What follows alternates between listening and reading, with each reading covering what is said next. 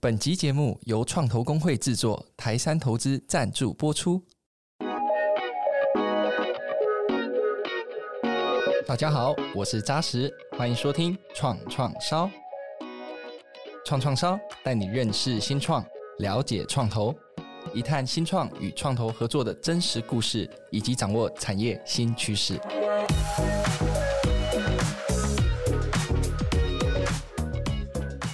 COVID-19 疫情的影响，让全球出入境旅游陷入停顿，造成观光产业前所未有的冲击。但随着疫情的趋缓，世界各国纷纷开放边境，台湾也在近日开放国境。对观光旅游产业而言，人流即是金流。在后疫情时代，我们相信观光旅游产业准备迎接复苏大商机。今天的创创烧节目，我们非常开心邀请到提供更好的旅游规划及体验，我们 Funline Day 的执行长 Willie。以及投资伙伴是福天使会的执行长 Kate 来到我们的节目现场，欢迎两位。嗨，大家好，我是威利。大家好，我是 Kate。近期各国都开始开放国境，所以我想在这个时间点邀请到威利来跟大家分享他对旅游创业的很多想法跟具体的服务，我想是一个最好的搭配。那我想今天邀请到 Kate，早期的天使投资环境一直都是大家非常关注，也是我觉得台湾比较缺乏资源的一部分，所以今天也很荣幸邀请到。Kate，那我想一开始就请威利先简单的自我介绍，以及分享一下 Funline Day 提供的服务，好吗？大家好，我是 Funline Day 的威利。那 Funline Day 其实非常简单，我们就是一个旅游规划的社群平台。那我们希望能够帮助每一个人能够很容易的规划出境旅游的行程，那回来之后能够很容易的留下他的旅游回忆，这其实就是我们核心的中心思想。换个角度，简单来讲，就是说我们现在在规划行程的时候，其实很容易去收到我们要的资料。但这些文章、这些内容其实都很难转成我们要的行程。你必须要在文章里面把景点挑出来，你就要必须要规划景点间的顺序，你必须要规划景点间的路径等等，有非常非常多繁杂的工作。但在方案上其实不用的是我们的文章，就是说我们有一个标榜很重要的功能，是我们文章是可以用的。那什么叫可以用？就是说找到你喜欢的旅游回忆，你就能够直接点击复制行程，这样就搞定你出境旅游的行程了。那每个人当然，你出境旅游的行程会有一点稍微的不同。那你再透过我们的工具去做微调，他就能够带你出去玩。那重点是回来之后，你能够基于你的行程留下你的旅游回忆。那你的旅游回忆不止留下你的回忆而已，你还能够帮助下一个人要到外地旅游的时候去规划行程之用。所以这其实就是我们整个平台在在提供服务的范围。是是是。那我也想问威利，就是什么样的缘分机缘你？接触到了这个方来得的创业，就是说，这跟你的生命历程有什么样的连结吗？其实我刚毕业那一段时间，其实是 iPhone 起飞的那段时间，就是 iPhone 加上 App Store 那那那段时间。那这对我们的专题工程师来讲，其实是非常非常重要一件事情。那那时候其实我比较运气比较好，是我在神通电脑工作。那我接触到一个专案叫台湾高铁，台湾高铁他们那时候准备在手机上能够。进行开发一个 APP，能够直接做订票、付款、取票。现在 App 很多没有错，但当时其实是一个蛮蛮创新的一个东西。那其实我们忙了一年，就是为了做这件事情。那那个时候 iPhone APP 其实就是我负责的。那呃，我印象很深刻，其实就是在它上线的那一整周，我其实每天中午都跑到台北车站去看，我就看一群人怎么样透过它去买票，然后付款，然后真的扫 QR code 进去。我觉得那那东西真的太酷了。但但回过头来又换了一个角度去想说。我们台湾其实软体有蛮多结案的行为的，包含我们台湾高铁那个案子，其实也是神通结案的。再怎么做，那个 App 上都不会有我的名字。对，所以从那个时间点，我就开始想说，我应该要自己想办法做一个我我想要帮助人的一个服务。所以从那时候，其实我做了非常非常多 App。那那个时候就开始就开始做了所谓的房的这个东西。这样我们也对威力整个创业历程有更多的了解。那也请 Kate 简单自我介绍以及师傅天使会在做的事情好吗？我自己本身其实是呃念经济系，我是念清大经济，然后政大的 MBA，所以我本来就是比较偏商科背景嘛。那后来我其实出社会的时候，其实呃做的跟新创完全没关。我早期就是待过非常多的产业，有待过饭店业、科技业、医疗业，然后有经过传产，所以我进的领域都很跨产业。那其实，在每个产业里面，我都有看到他们好跟不好的部分。呃，后来一四年开始接触到新创嘛，那我就发现其实我自己是很喜对新创非常有热忱。那我的 background 算是商科，但是我自己的技能面比较是偏 operation，比较是偏专案管理。那刚好在接触每个新创里面，我都会觉得说，哎，里面其实都有很多我觉得很有兴趣跟很很有趣的一些呃，我可以学习的点。那碰到这些创业者，都会很激发我，就是会觉得哇塞，这些年轻人真的是太有想法了。所以在一四年开始接触到新创之后，我就发现，哎，其实我自己是很喜欢。跟创业者互动，一七年开始接触到投资，就发现，嗯，其实投资是可以真的去协助到创业者解决他们在创业初期碰到的资金跟资源上的一个困难。所以在这个一路的过程中，就是呃，我自己非常喜欢去跟创业者互动，然后非常喜欢去看到他们的问题，然后也思考我们作为一个投资人的角色，可以怎么协助他们在过程中陪他们度过各个不同阶段的这个难关。对，所以现在我们的角色就成了就是天使投资人的这个角色。对，是。那我会多分享一下师傅天使会，你们怎么在运作这个天使投资机构呢？呃，识富天使会其实跟大部分的投资机构其实是不太一样的，因为我们其实是像一个 Angel Club，就是一个天使投资人的一个社群。那我们里面有大概有三百多位，将近四百位的个人天使投资人。那主要组成是以一代的企业家、二代企业家跟高阶经理人为主。那当然里面也不乏有一些律师、会计师等一些这些专业人士在其中。那我们主要的投资方式其实也蛮特别的，就是我们有自己的一些小基金。那呃，我们会跟我们的个人天使投资人搭配来一起来合投团队。所以我们在进去的时候，不会只有我们的识富天使会。进去投资，还会同时搭配不同的这个天使投资人一起进去。那大家就是各自的专业领域不同，就在不同层面一起去帮助这个创业者。那我们投资的阶段呢，基本上是以早期为主。那主要是在天使轮、种子轮跟这个 Pre-A 轮到 A 轮，我们是合投的的方式。第一次投资是三千万以内。那当然我们也会有一些不错的团队，我们会进行加码，最多金额有一间公司是投到六千万左右。那投资的领域的部分呢，其实呃，因为我们的投资的人的背景比较广，就是我们自己有算过，我们这个天使投资的这个社群里面，大家涵盖的领域大概有四十几种所以能够投资的范畴也会比较广。那我们只能说，我们比较明确不投资的会是在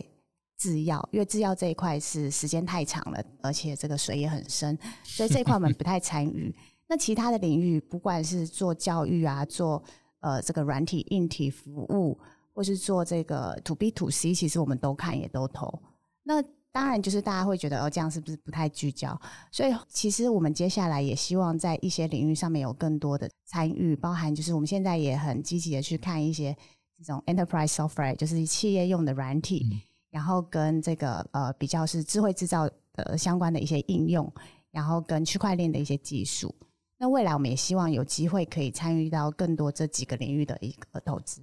是是是，我想 Kate 分享了很多很不同的面向跟不同的产业。那我想所有早期的新创公司都会非常非常积极，也希望跟师傅天使会有更多的讨论，也也也许也希望得到你们投资的机会。那回来想问威利是说，刚刚你谈到的其实是你在神通的工作经验，刚开始 iPhone 这个曝光的时候，App Store 这很红的时候，所以你决定说 branding 的重要。你看到你们不管怎么样帮别人做。品牌永远不会露出来，所以你就自己萌生了你要创业的契机。嗯，可是当你决定要创业的时候，你为什么会选择旅游规划社群平台这个题目？嗯哼嗯哼，那创业至今对你来讲，我想各种挑战、各种成就感，对你来说印象最大的成就感跟挑战分别是什么呢？其实那个时候，其实我陆续做了很多的 App，呃，随便讲，其实好几个，连连找厕所我都能做。OK，对对对，就是，但找厕所下载率其实蛮高的哦，很多、oh. 很多女生其实喜欢用它，就是一个一个 App，然后整合的 Open Data，一打开之后，它能够找到你附近的公厕，然后还有评分什么的。对，那其实那时候我做了很多很多类型的 App，那到后来当然就是你要评估说你是不是要全职做，还是说你要用 Side Project 的方式去养你的你的专案，那或者是说哪个专案适合留下来，哪个专案就适合当。可能就是一个闲暇之余做的一些东西。那为什么会做 Founder Day？其实很很简单，就是说，第一个是我们在评估整个产业。那在我所做的东西里面，我觉得旅游产业它的含金量是非常非常高的。那我如果在这个产业里面做一个网络服务，那我在上面其实赚到钱的机会应该会会高很多。但未来会怎么样的发展？当然它有很多很多的变数存在。只是我们在一个含金量高的产业里面，我认为赚钱的几率、流量变现的几率是高的。那第二个当然就是。我们当然自己就喜欢玩嘛，所以我们希望喜欢呃出境旅游，但希望规划行程这件事情。那我其实记得很清楚，是以前其实，在 iPhone 呃三 GS 的时候，那我们那时候出国玩，其实但那时候其实跨国的网络就是出外，其实网络漫游并没有那么样的盛行，所以那时候我还记得我把我把那个 Google Map 载到我的手机里面去，然后到香港去玩了一圈回来。那那时候我就觉得，嗯，这应该很值得做这个题目才对，我能够帮助很多人更容易的。做出境旅游的规划，嗯，所以我们才做这个题目。那当然，其实还有一个很大很大的特点，就是我能够先从资料的伺服器里面看到使用者的所有足迹。那这个足迹不是过去的足迹，因为呃，旅游行程规划当然它是帮助人做规划，是一个工具的东西，它可能没有那么样的吸引人。但你换个角度想想，所有人在工具上所规划的行程都是未来的行程，这是一个非常非常重要的事情。也能够知道未来几个月内这些人要出国的所有的细节、所有行程。这其实我认为这是一个含金量，或者这是一个呃可以做的天花板非常非常高的东西，所以我们才挑了这个题目。对，那最后还有一点，我认为它的名字很不错。方，对 a Day 它的名字其实是两个字合起来的，Fun 跟 Holiday。我们在做那个时期，其实有一个人很红，叫叫林书豪。OK，那林书豪有一个字很红，叫 Linsanity，那其实是组合字。那那时候其实有另外一个服务员很红，叫 Pinterest。对，pin 加 interest 合起来，那 fun day 其实也是同样的方式组起来，就是 have fun on holiday。我们把 fun 跟 holiday 这两个字组起来，就变成现在的 fun day。那有这个名字，其实我们自己是很高兴，是因为外国人看到这个名字后，他会觉得说：“哎、欸，你们的 native language 不是英文，你们居然能想到这个名字？”他们其实觉得：“哎、欸，这个这个挺不错的。”是那。对你来说很有成就感又很有挑战的事情，可能是什么？成就感其实很简单，我只要在我的平台上、我的后台上看到有一群人用 Fun-A-Day 规划了行程，甚至带他出去玩，玩了一圈，中间还能够做行程的变更，那这其实就是我们想要看的事情，就是有人真的在用它，然后能够帮助这些人很容易的去规划他的行程。这对，这其实就是我们成就感的来源。那挑战其实随便讲就一堆嘛，你也知道，创业其实真的是很很累、很很辛苦。对，OK，那挑战其实。简单来说，其实对我们这种 location based 的服务，其实最大最大挑战在二零一八年，因为其实我们这种服务，其实很多人都会运用所谓的 Google 景点资料库的部分。那 Google 景点资料库在以前其实它收费用其实非常非常低，但在二零一八年，其实它改了收费的机制。那那个机制其实让所有的 LBS 服务全部跳脚，是因为那个费用真的是高的吓死人。那在这种情况下方得要怎么办？要么收掉不做，因为那时候是 side project。是，那我们就回去当我们的工程师就好了啊，不然就是跟伙伴讲讲说，我们如果要继续做的话，这条路会非常非常辛苦，因为你必须要建自己的景点资料库。那建自己的景点资料库，当然你第一个你要涵盖全球景点，因为那时候还没有 COVID-19，那时候还是做出境旅游的情况，你要涵盖全全球景点。那你要支援多国语系，因为那时候其实 Fun-A-Day 使用者有日本人、有台湾人、有新加坡人、有马来西亚人、有各式各样的人。所以你必须要支援多过语系，那再来你要能够自己提供所谓的景点搜寻、景点推荐，这都不是一件好做的事情。那时候我就会跟伙伴们说：“哎、我们遇到这个难题，要不要去做？”只是大家那时候是基于可能他们觉得 Fun-A-Day 其实非常非常有未来性。那未来其实主要就是因为我们其实都看得到后面那个数据，那大家觉得这个数据在未来可能是一个很大的应用面，非常非常大的一一个东西，所以那时候其实大家就忍痛。持续做下来，所以其实这个也变成是我们一个门槛，是我们在 Fun-A-Day 上，你现在在在 Fun-A-Day 上所看到所有的景点，通通都是我们自己维运的，包含景点资料，包含景点搜寻，包含景点推荐，通通都是我们自己的。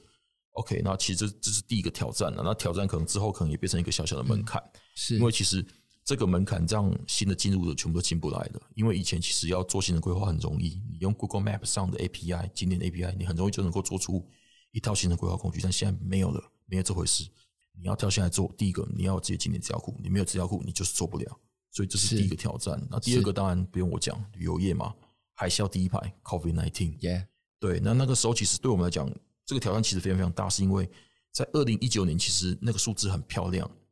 在二零一九年其实实际哦，在台湾而已，有三十五万人次用 Fun-A-Day 规划出境旅游的行程。那团队其实大家看到，我们那时候团队只有四个人而已，那时候看到这数字，哇哇，真的是太帅了。因为那时候出境旅游，我们大概占了二点多趴到三趴。我们说哇，我们这么小的团队有两到三趴人用我们的工具出境旅游，嗯、那两到三趴那个其实含金量是非常高的。因为其实一趟出游，交通部观光局其实统计一趟出游，其实花费大概在一千五百块美金，你可以算出来那个市场价值是非常非常高的。嗯、对，那我们觉得哎要起飞了，嗯，有好日子来了。结果没几个月，COVID 对，COVID 就来了。那 COVID 来的时候，那个挑战就很大很大。那那时候当然是自己心态在调整了，因为一开始其实。很多人就说：“哎、欸，伟立你不用急啊，COVID-19 来的无所谓，年底就好了嘛。”这个这句话已经听了三年了，每年都跟我讲年底就好了，讲到现在已经二零二二年了。所以当这个东西来的时候，挑战就是说，Founder 其实做的是属于出境旅游的行程规划。那这时候没有出境旅游，我到底要怎么办？使用者在国旅的时候还要不要用它？那这是一个很大的问题嘛，对不对？那只是后来比较好的是，我们有一些社群的功能，让一群人其实黏在上面。那还有一点就是募资，对新创来讲，其实募资很重要，因为其实行程规划它的商业模式是属于比较晚期的商业模式，它早期其实并没有很明确的商业模式，所以在这种情况下，其实你募资就很必要了。那以前其实募资投资人还愿意跟我们谈。当有 COVID-19 这个事情发生之后，我发现我们跟佛地魔没有两样。他们平常 Founder Day，他会想，哎、欸，聊一下，OK 啊？那放的是哪个产业？旅游，全部都删光了，没人想理你啊！哇，所以其实这、嗯、这几年其实真的是蛮辛苦的。但这种情况下，当然也是一个很大的，是挑战，当然也是机会，因为这个产业可能有重新洗牌的机会。对是对是，我想年底来了，我们还是要再讲一次，年底真的来了。希望这次国境开放就是真的，那可以雨过天晴。那我想刚刚一讲到忍痛嘛，但现在希望慢慢看到曙光。对，当然希望。对对对，那回来也问，就是 Kate，就是说天使投资机构啊，其实呃对早期新创投资的评估，我想经营团队非常非常重要，尤其很多时候他们在 financial 上面的呈现还没有办法那么完整。Kate，你们会用什么样的方式来滴滴团队，而且来判断这个团队是有能力达到他们跟你们分享的创业愿景呢？对，就是其实我们在投早期的时候，跟一般投资人不一样，因为我们没有什么财务报表可以看，就是财务报表看到就是会吓死人，就是基本上就是只有支出，营收是基本上是没什么的。是对，所以基本上呃，我们自己在评估的时候，不是完全在看财务报表，而是在看这个团队的这个，就是像威利他的人格特质。就是每次威利讲到他这个创业的过程，你不觉得他又变了一个人吗？刚来的时候就是还感觉还没睡醒，但是一讲到哦就炯炯有神，你会感觉到他对这件事的。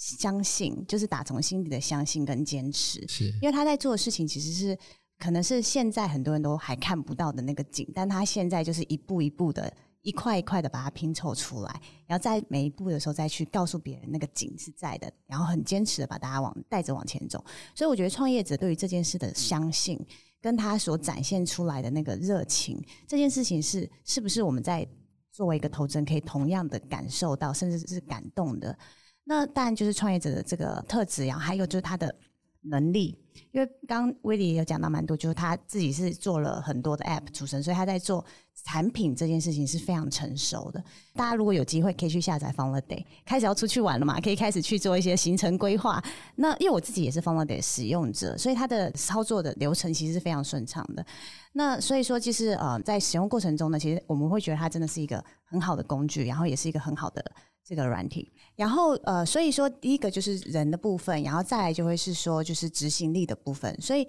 在一刚开始没有财务报表的过程中，我们要去看的就是它的实际的绩效，所以我们会把这个时间拉长一点，就是去我们叫做就是投钱的陪跑，就是会去看他说的东西跟他做的东西到底能不能在那个一个时间点去完成。所以执行力的部分是我们会去观察团队。在这个，譬如说，它的使用者是不是在这段时间有增加？如果是一些 To B 的话，To B 的话，它的 POC 做的成效如何？如果它是有一些可以做一些客户的 reference 的话，也会去问他的这个使用者，这个客户端他在跟他配合的时候，他的他的心得感想。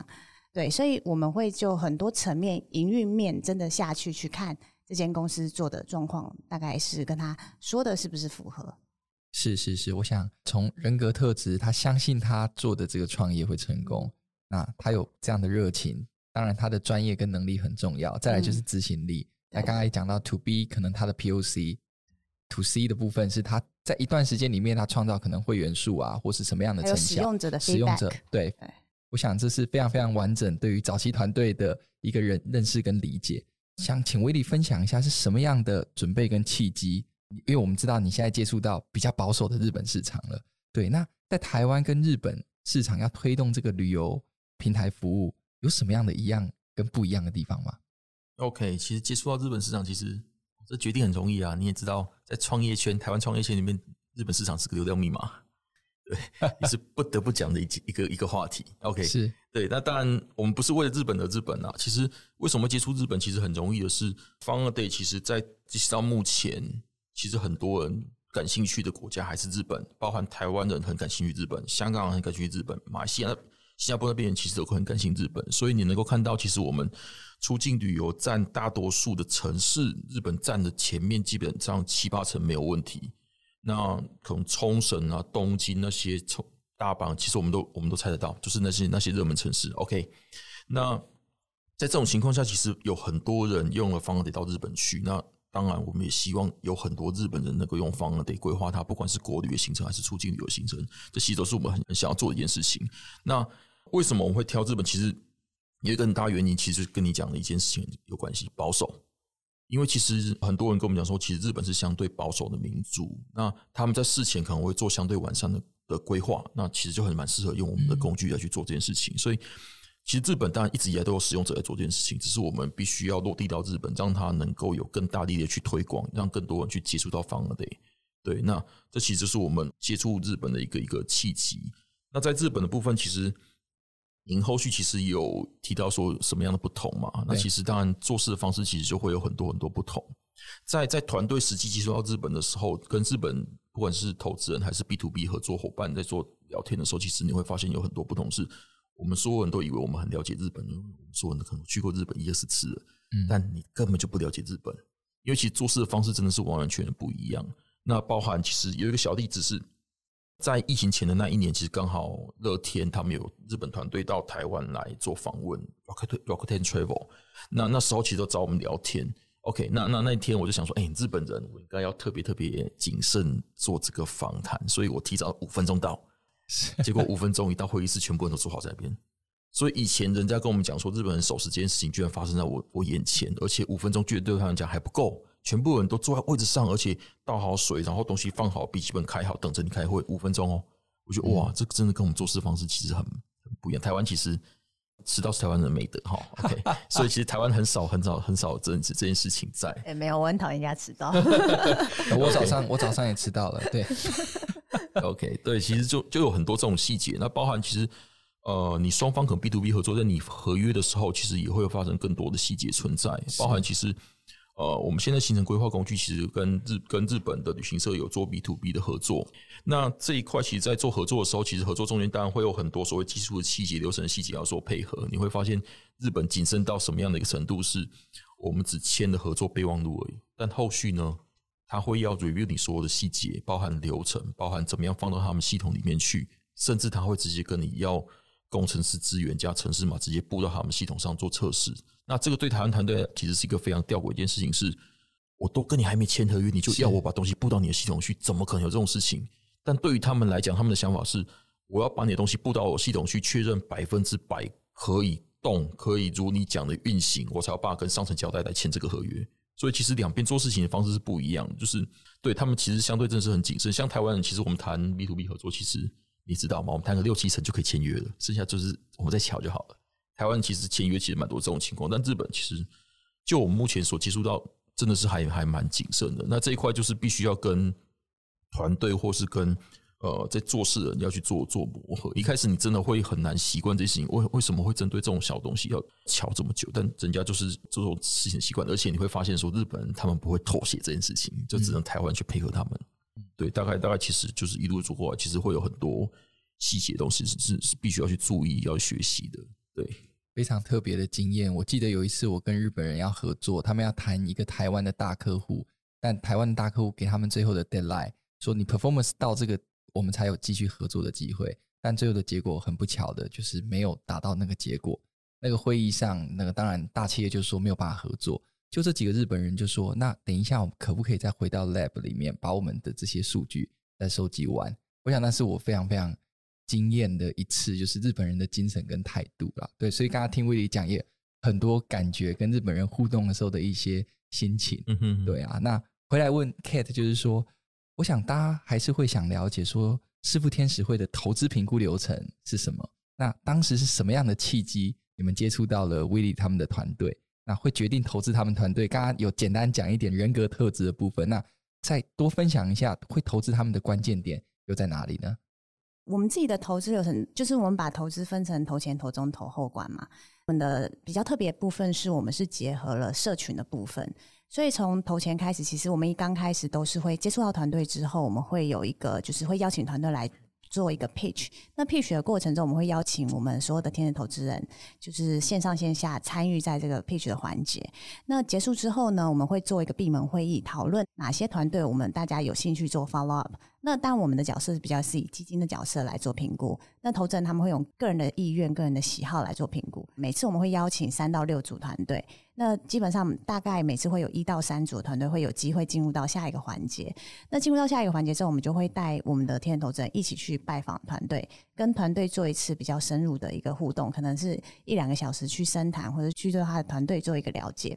那这个过程结束之后呢，那我们就会再讨论说，那这个团队我们有没有意愿再往下走？所以就会是不断的就是会跟团队做一个来回的一个这个了解。那这个时间通常可能会是三到六个月不等，也有可能会有一到一年以上都可能。那直到就是我们觉得这个团队就是刚刚提到的，就是我们觉得他的这个人格特质啊、做事的执行力啊、各方面啊、业界的评价等等，都有到一个不错的一个，我们觉得是可以开始评估投资的阶段之后。我们就会进到投中的部分。那投中的部分呢，基本上就是跟大家一样，就是会有一个这个投审会嘛。基金的部分会有个投审会，那他们会决定就是会做一些尽职调查。那尽职调查基本上就是呃，跟大部分的这个机构投资人都差不多，就是会从他的这个商业面啊、营运面啊、财务面啊、法务面各方面去了解一下这个团队。然后基金确定要投之后，我们也会跟我们的投资人分享说：“哎，这个团队我们觉得不错，我们要进行投资。”那他这次的募资的金额是多少？估值是多少？大家有没有意愿一起参与？那就有其他投资人可能有兴趣的就会一起参与。所以这大概就是一个我们这个投资的一个一个流程。我好奇两个小问题，就是说，那你们的基金本身的募集跟这些天使投资的个人会员有关系吗？这是第一个问题。第二个就是说，那假设今天以 Founder 来讲，你们有个人的 member 想投资，但你们基金也想投资。那你们的额度，你们怎么去分配？你们内部怎么去讨论？就是投资合同部分呢，其实是呃，譬如说呃，因为一般团队大部分都会是募大概呃三千万以内，所以我们的基金基本上是希望可以引荐到就是一些能够提供团队资源的这些投资人。其实早期投资是需要的，不只是资金，其实资源更重要。所以像那时候在看方队的时候，其实我们很看重就是。日本这一块到底有没有人可以帮助他去做 BD？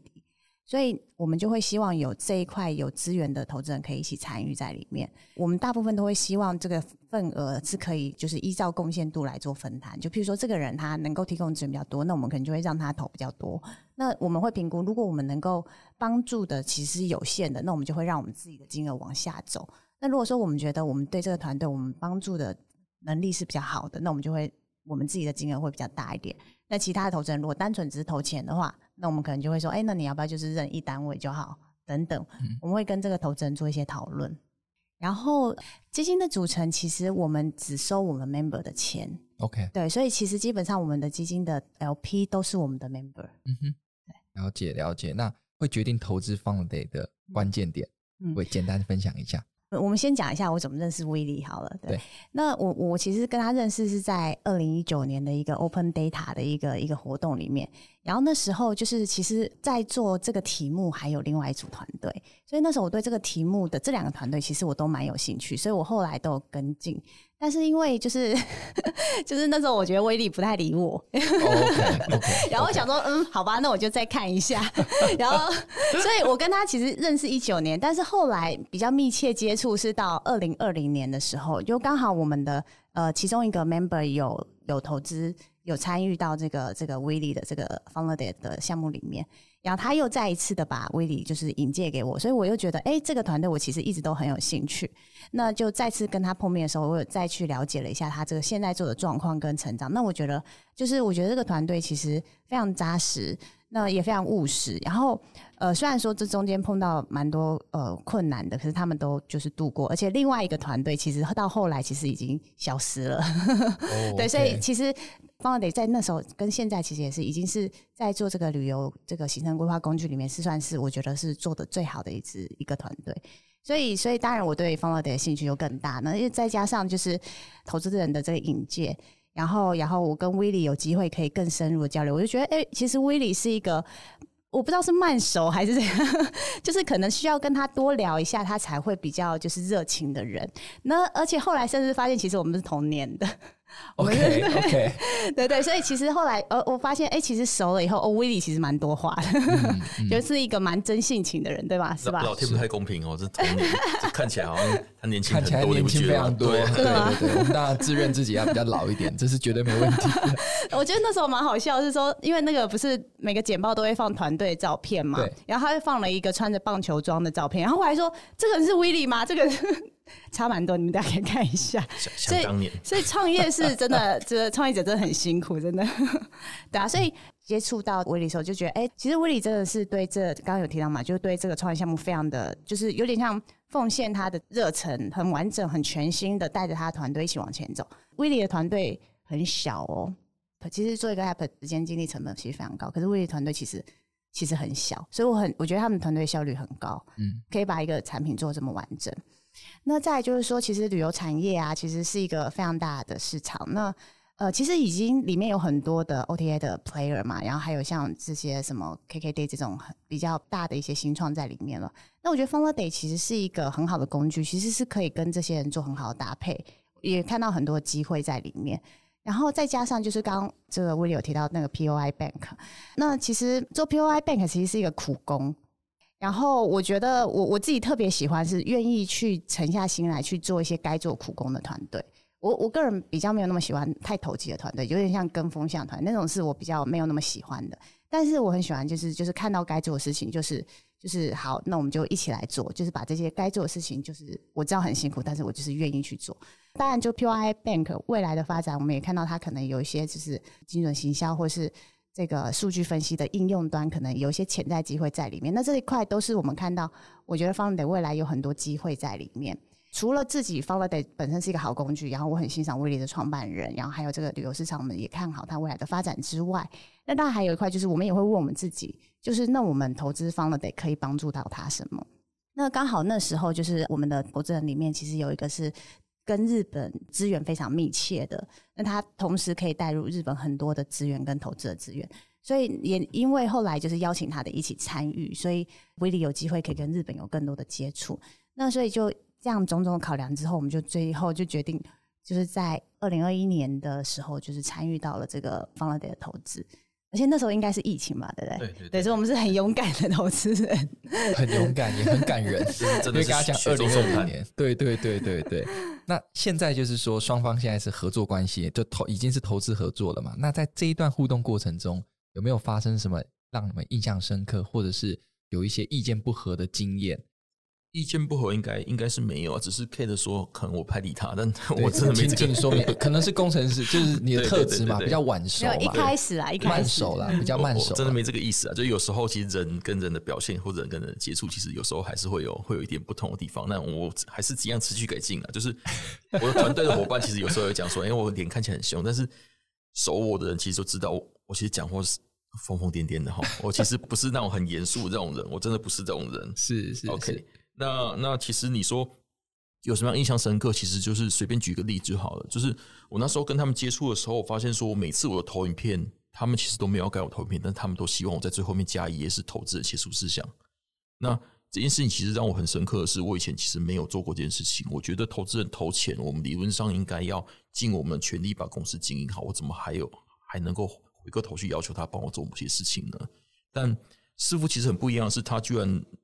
要求我做这件事情，那对我来讲，我觉得会有很多问题的。那包含公司经营面，包含市场营运面，我们不懂的地方，就是我们毕竟还是工程背景出身，我们有很多东西不懂的，我们行销不懂，我们有业务发展不懂，我们市场不懂。那这种情况，其实师傅有很多会员，其实都可以帮忙。那所以，其实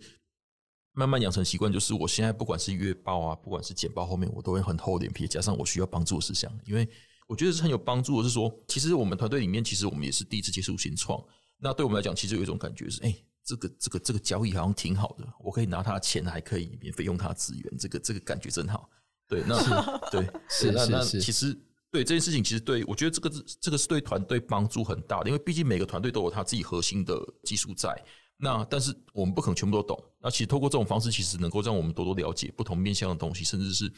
我们所不懂的东西，那这能够让团队前进的更快、更顺利。对，这个其实是是我印象最深刻的一件事情。是是是，非常好的一个投资人给予新创团队一个很大的帮助。那 Kate 呢，有没有印象很深刻的或是意见不合的经验呢？除了我不理你之外，我真的想不太到，就是有什么意见不合的部分。然后我觉得印象深刻，好像也。呃，也没有特别有什么事件，但是就是我觉得，就是刚刚有提到，就是我对 Willy 的改观嘛，就是原本的认识的他就是比较酷一点，然后拽拽的这样，然后到后来觉得，哎、欸，这个人其实蛮可爱的，然后也蛮好聊的。时间拉长的时候，会发现一个人的比较真实的面貌。这样，刚刚 Willy 讲就是说，其实我我一直觉得，就是投资跟新创之间就是一个伴侣关系嘛，所以互相的陪伴、倾听。最重要的是协助。其实我慢慢也发现，其实投资人也很期待，就是新创团队告诉他他们现在遇到哪些挑战，需要什么样的协助。也许以往新创会觉得，我拿了你投资人的钱，我就是要好好的做，做出一番成绩让你看到。可是其实你们是一段伴侣关系，是互相协助的。所以我觉得这个是一个非常非常大，也给新创团队，也给投资人之间也更好的互动跟连接。对对对对。那我想。就请 Kate 继续分享，就是说，作为 Founder 的重要投资伙伴嘛，那在他们公新创公司成长的每个阶段，你们通常会怎么样协助他们不断的茁壮成长呢？其实我们跟一般创投其实不太一样，就是我们因为我们投资人真的是比较多，然后每个人的专长领域都会不太一样。就像刚刚提到的，有些投资人是在日本的市场特别的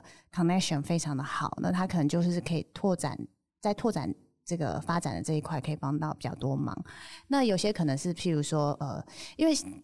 这个新创会碰到的问题真的非常非常多，所以以我们的立场比较像是，就是我们希望他们告诉我们，就是有哪些事是我们可以帮上忙，因为我们不太希望就是硬拉着团队往前走，就是哦，我觉得你要这样做，我觉得你要这样，我们不太喜欢用这种强制他也配合的方式来协助他，因为每个创业者都很有自己的想法嘛。那所以，我们比较希望是有点像陪伴者的角色。这个陪伴者不是一种那种保姆的心态，而是说在一些关键的地方，你真的不知道该怎么做的时候，你可以问我。那我觉得我可以帮上你的，我就提供帮忙。那比较像是大家一起来协助的角色。所以，有些天使投资人可能是在 BD 上面比较有资源，有些天使投资人可能是在人脉上面比较有资源。那我们的部分就会，我们可以协助团队，比较是直接在营营运面，就是譬如说，呃，很多团队在早期可能是。很难找人才，或是说在财务上面其实常搞不懂，就是哎，这个我到底要怎么去把这个账给记清楚？然后是说，就是在这个，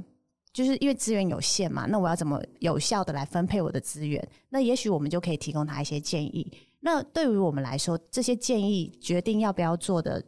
这个决定者，基本上的团队，我们不太想要去强迫团队照着我们的意念来做，但是我们很愿意跟团队。分享讨论，跟在他需要我们协助的时候给予帮忙。就譬如说，之前前一阵子这个威利有一些法务的需求，我手边有一些律师的资源，那我就可以很快的跟他说：“诶，我觉得哪个律师可能可以协助你。”或是说，很多团队有时候会需要做一个会计师的一个询问，那每个会计师其实。他们的专长都不太一样，那我们就可以去了解说，哦，那这个团队他现在需要他的阶段在什么阶段，需要的会计师是什么阶段的会计师，那我们就可以引荐一些我们配合过，或是说人家推荐的会计师给他。所以这个就是对我们来说是很简单的事情，但是对他们来说，他们就可以节省掉很多就是询问啊、找寻的一些困难。那我觉得我自己就比较是能够在营运面去做协助，那当然其他的天眼投资人就可以在其他比较产业面、专业面去做协助。是是，我觉得有师傅这样的投资人真好，对不对？对，这这其实真的，这其实真的，因为我们最近在在谈下一轮的投资，那合约其实律师是 Kate 帮我们介绍的。哇，那现在我们的会计师事务所其实跟师傅也是同一间事务所。对，其实我们整个都是靠师傅长大的，因为很多营运面的东西其实我们真的不是那么样熟悉。那因为他们其实看过很多新创，那知道什么样其实对新创时是相对合适的。那我们就询问他的意见，那他给我们意见之后，我们也不用再去摸索嘛，因为毕竟那些东西是不是我们的核心。对，那减少摸索时间其实很重要。是是是，省下这些宝贵的时间，对对对对，让团队专注在更多应该做的事情上。对，而且费用上也是啊，因为他们挑出来的一定是费用，我们相对合适。你说很多律师其实一个小时非常非常贵，那他一定是挑过，知道呃，觉得这个其实我们付得起这个价格。那他的，然后我们都会暗示，哎、欸，他们是新创哦。哇，真好，真好，下次要多多这一句，欸、他们是新创，他们初创而已。了解那。我想观光产业经历这样疫情的冲击啊，那现在终于再再说一次嘛，就是说终于年底年底了。我想，包含我，包含身旁很多人，大家都说我好想出去玩哦，大家都开始出国了。那这大概是所有人现在最真实的心声啊。那想请威利谈一谈这波的观光旅游的发展，那你觉得有什么样机会跟挑战呢？其实机会就是就是这个产业讲三年了哈。呃，我们的我们是海啸第一排，但我们希望我们在以后是海景第一排，这其实是整个产业最想要做的一件事情。那你说整个旅游观光产业其实有什么样的发展？其实我们回过头来想一件事情，在线上旅游这件事情呢，我们可以看到说，其实我们的 OTA 线上旅行社或是整个线上旅游这件事情做了二十年，但我们发现所有的服务百至少百分之九十八、九十九都做什么？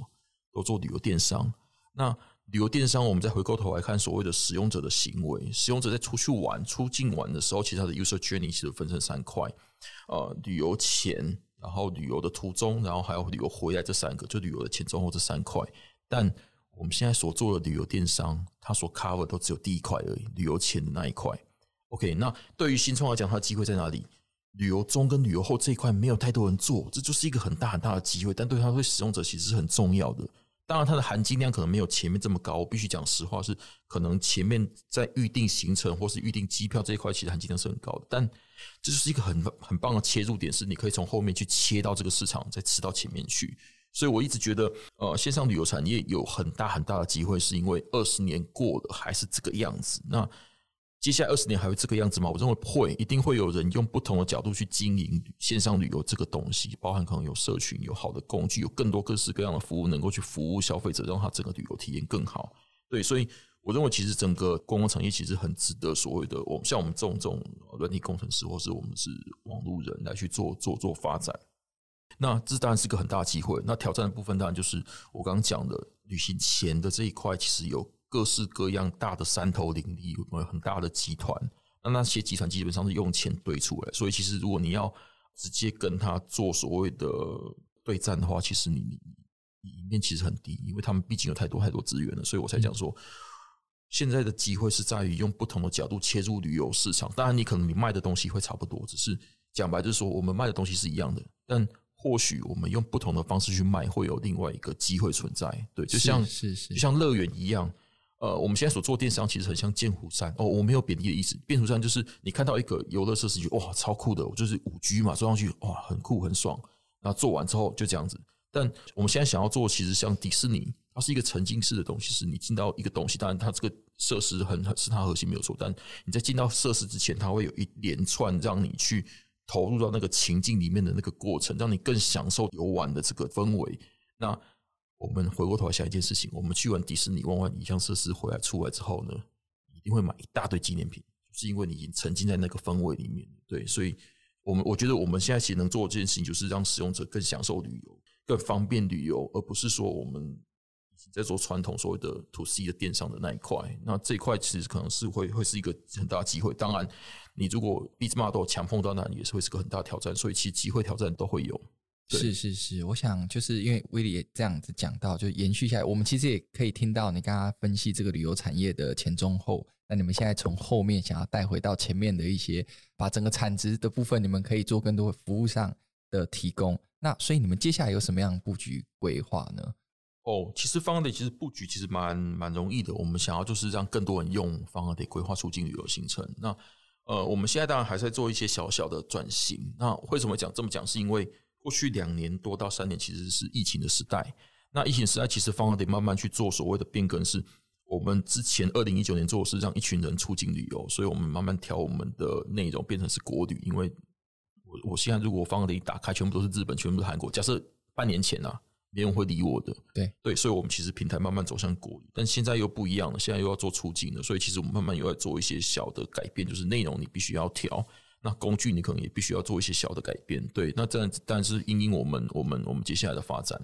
所以接下来其实最重要第一个是我们希望让更多台湾人用方案的规划出境旅游行程。那再来就是我们希望更多的日本人也能够用方案的规划出境旅游行程。所以其实我们花了很多心力在做台湾跟日本的内容。那我们的内容其实跟现在的所有旅游媒体的内容其实不一样，是我们强调是 UGC，就是使用者产生的内容。那这件事情其实有什么样不同？其实就是因为我们其实我们 Fun Holiday 涵盖旅游的前中后，你用 Fun Holiday 规划帮人带出去玩，回来之后你能够用你自己的想法留下旅游回忆。那这一块 UGC 对所有人其实都非常非常重要。其实我们，所以我们就希望有很多台湾跟日本，所以我们现在专专注在所谓的繁体中文跟日文这一块。我们希望能够提供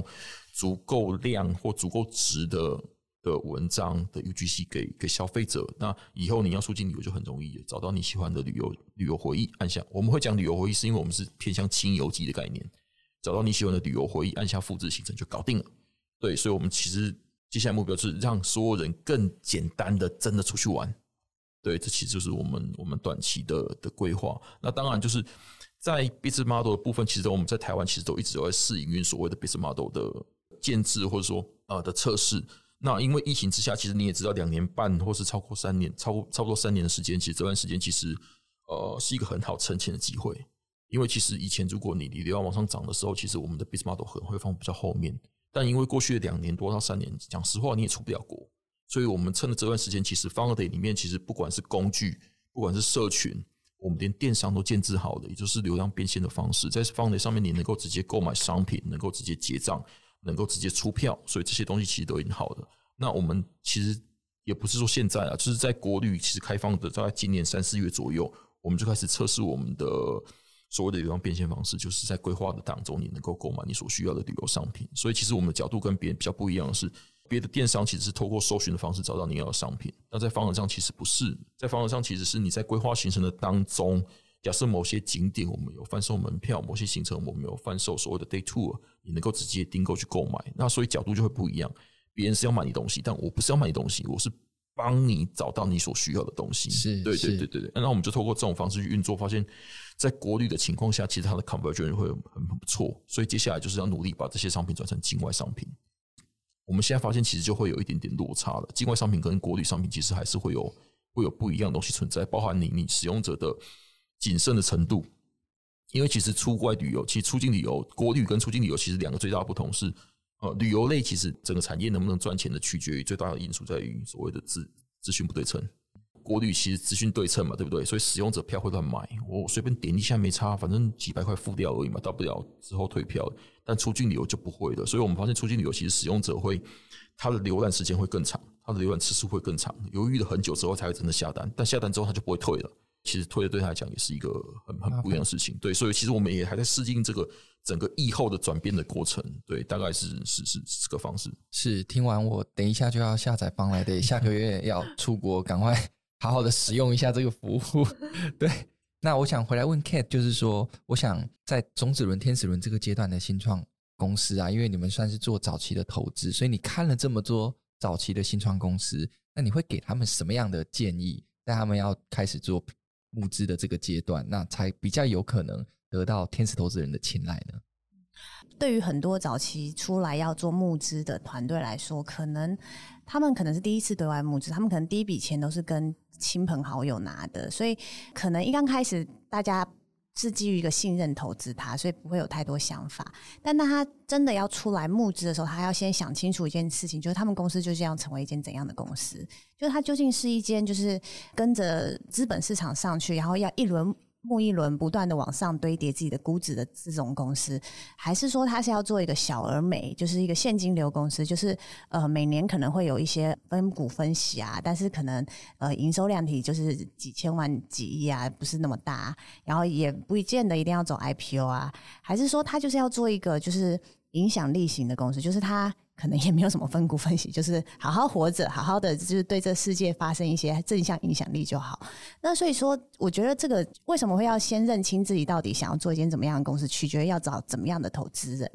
因为其实找投资人是一种，就是我觉得是要同频啦，就这个投资人跟这个创业者在想的事情，其实要比较同频。也就是说，如果说今天我们要找的是一个，我们要走的路是我要走到资本市场，我要去对外募资，我要去。我要去上市上柜，那那当然就是要找机构投资人啊，就是因为机构投资人会去有一些这个资本市场操作的一些策略想法，跟去做一些呃估值堆叠的一个资本市场的手段。但是如果我就是一个小而美的企业，我硬要去做成资本市场，其实对自己来说很辛苦，也会失去自己创业的初衷。所以我觉得要对外募资这件事情，要先思考自己想要成为一间怎样的公司，然后去找到这些合适自己的投资人。那其实刚刚 Solly 有讲到，他有点像婚姻，其实真的是就是你要找到合适的伴侣，就是这个伴侣就是喜欢。是想要吃鸡腿，然后你只会炸排骨，那 这就很不合啊，对吧？首先要先了解自己要成为怎么样的企业，然后去找到这些跟自己价值观合的投资人，然后让这些投资人能够帮助到自己。我觉得这是最好的一个组合。那如果我我觉得没有什么创业是不好创业，就是我想要做小而美。也很好啊。那我我想要做是一件不见得赚钱，但是我可以对社会发生影响力。那我就去找那些愿意投资我、认同我、不以回报为目标的投资人来做投资。那现在其实有蛮多，就是因为 ESG 的观念的兴起，有蛮多的影响力投资的这种机构，我觉得也是一个可能的选择。所以说，其实就是回头要先知道自己想要成为这样的公司，然后去找寻跟自己理念比较相同的投资人。然后再拿他们的钱，那我觉得对这间公司来说长久会比较好。那我想最后啊，就是想请威利给一样，很多人在新创路上都是一个辛苦的一条一一段过程。你有没有什么样的建议可以给这些啊创业家们，或是想创业的这些朋友们？那也想请 Cat 分享一下，对于诶我们如果想成为早期的天使投资人，那有没有什么样的建议呢？建议可能对我来讲可能太太太重了哈，就是一些 OK 分享，我知道我知道，对那个。分享部分其实对新创团队来讲，其实最重要这两件事情。第一个是团队，至少对于我的成员来讲，他们很重视所谓的愿景的东西。呃，你可能天花板不搞东西，他们可能相对比较没有那么大的兴趣。所以他们对于未来的规划，对于未来的市场的的描述是很重要的。那这个东西我说会对呃新创会很重要，是因为在这个努力的过程中，其实那个团队成员是非常重要。你要怎么样把那些人留住？尤其在很穷、在在没有资源情况下，你要怎么样把他们留住？其实很重要一件事情。OK。那再当然就是建议的部分，当然就是募资啦。募资其实我们都知道，其实募资真的非常非常非常困难。那对于新创来讲，如果你没有好的人去帮你的话，那真的是像我们其实都是透过自己募资。那你会发现这是困难的，也没有没有别的。所以建议基本上就是多拜拜，讲实话就是多拜拜。因为这件事情其实真的很困难，是呃在这过程中你必须要把你自己的团队 cook 好。那 cook 好的的同时，你可能。祈求老天给你一个机会。那为什么要讲库克好？是因为机会非常非常少，你一定要掉下来的同时，你就把它接住。你这个机会 loss，你公司倒了。所以这个其实是很重要的事情，是把自己准备好。但不要准备好的一天呢、就是你尽量能够尽你的所能，把你的产品跟你的这种公司能够打磨的的相对好。然后在这个募资情况下，就是呃尽你的能力去找到你所能够接触的所有的人，能够跟他们做做募资，找到一个呃可能的机会。那当然，募资过程其实你可能会有很多很多策略。那其实，在台湾，其实我发现其实蛮多一种一种东西叫信心。我们对自己的团队很有信心，我们拿我们产呃产品出去也很有信心，但投资人看你会觉得虚虚的。所以这时候你要怎么样增进团队投资人的信心？其实很重要的是，你必须要把那个领头那个人找出来。那领头那个人可能就必须要跟你的产业，或是跟你的团队背景。产业有相关，或者是说跟你的背景有互补的可能性，那这个其实被投的几率就会很高了。所以其实我们那时候其实，在找投资人的时候，其实就会特别去去针对这一块做留意。像我们团队其实接下来会规划，我们其实做的是所谓的有规划社群平台，所以行销对我们很重要。所以，呃，有没有在社群这个领域里面很熟悉的投资人，或者是说我们接下来可能要进到某个市场，那有没有对那个那个市场特别特别的有关系的投资人？所以这种我们就要先抓。那抓的同时，就是你必须要他的 commitment 很重要嘛，他要投钱嘛，哈。所以你必须要请他当第一个，你必须要请他投钱进来，而且金额不能小。你投五十、一百，其实大家不痛不痒。但如果他能够投到五百、投到一千的话，那当然就是一个很大的 commitment。那接下来你就不一样了，你有你自己的产品，你有一个。呃，lead investor 跟你出去募钱，那这个其实相对就会容易的。你有一个团队，一个产品，然后接下来一个一个人愿意他之后，他挣了五百万，那接下来你就一百一百一百去凑，你一下就能够凑到两千。其实这种方式是相对比较容易，而不要去等投资人，等说，哎、会不会有人回我？会不会哪一个回我？不是，就是你要找到那个核心的那一个人，然后带着他去出去，会会比较有有机会一点。所以这其实就是小小的小的建议，不然其实募资真的还蛮辛苦的。哎、我 echo 一下，就是威利说的，就是其实很多团队都对投资募资这个就是没什么观念，所以早期其实会浪费很多时间在跟不对的投资人聊。呃，我觉得可能要先了解，就是投资人要的是什么，因为每个投资人机构，甚至每个机构投资人他会投的阶段是什么，就是譬如说有些他只投晚期。你一直去跟他做简报，那那单纯他可能只是想跟你交朋友，没有想投资，就会某种程度上就可能会预期上面会有落差。那所以可能要先了解，就是这些每个机构它所投的产业、所投的阶段，然后呃还有就是它的属性，那再来决定就是怎么来跟这些投资人保持关系。所以可以多问，也可以多去了解投资人他究竟投资的观点是什么。因为很多创业者刚出来募资的时候，会比较站在自己的立场，就是说我的产品很好啊，就是为什么不用？一定一定可以赚钱啊！但是其实什么东西都没有。所以说，其实要多去了解投资人要的是什么。其实投资人要的很简单，大部分投资人要的都是要财务回报。所以这间公司他一定就是要面对一个。比较大的市场，然后它可能有一个比较有门槛的技术可复制，所以其实如果要接下来有团队要去对外募资，就是要站在投资人的立场去思考他要的是什么，还有他的出场，因为投资人在乎的就是很多都是在乎出场，要怎么去帮他规划他的出场策略是什么？那最后想给想做天使投资人的这些朋友们什么样的建议呢？对于想做天使投资人，其实我觉得他是一个，因为天使投资就是其实是一个早期投资，那早期投资就是代表这时间会很长，所以我觉得大家如果对天使投资有兴趣的话，就是要先保持的一个长期思维，就是它不太是一个就是什么一一两年、三年就可以立刻看到回报的，它大部分都要经历五年以上，那可能就是甚至可能十年都有可能，所以就是保持的一个。呃，我我我自己是抱持了一个嗯，就是学习的心态，在这个过程中呢，去看到团队的这个起起伏伏。呃，我们投资了大概呃一七年到到现在大概有五年时间嘛，哦，看多了就是团队不和啊、吵架、分手啊，然后快死掉啊，就是或是说就是碰到了这个坏客户啊什么的，就是有一大堆一大堆一大堆问题。那这些都是过程，就是要平淡的来看待这些所有遇到的坎，呃。如果说每一次碰到一个坎就想要抽手的话，那那很难真的走完这个就是投资的 cycle。那我们自己在看整个投资的报酬，其实也是呃，大部分的公司都是越放到后面的报酬会越高。所以说，其实就是我觉得就是要保持着一个比较耐心，然后抱着一个就是跟团队一起学习成长。然后去呃勇敢去面对很多的不确定性，然后更积极的话是可以就是协助团队一起去面对他们所面对的问题，然后跟他们一起解决他们现在碰到的困境，然后就是抱持着在团队成长过程中也能够看到自己在过程中的成长这样的心态来看，一起面对一个就是未来的这个新经济的一个成长。那那我觉得这样子就会是一个先调整好自己的心态。然后用这样的心态来参与到投资里面，会是一个比较健康的一个心态。然后也会在这中间会发现自己真的也学习很多。对，是我想啊，一级市场跟二级市场的投资是是截然不同的两个部分。对，那我想今天非常开心邀请到威利跟 Cat 来到我们的节目。那我们今天的创创烧节目大概就到这边喽，时间又破表了。那我们期待更多精彩的创创烧节目。我们下期再见，拜拜，拜拜，拜拜。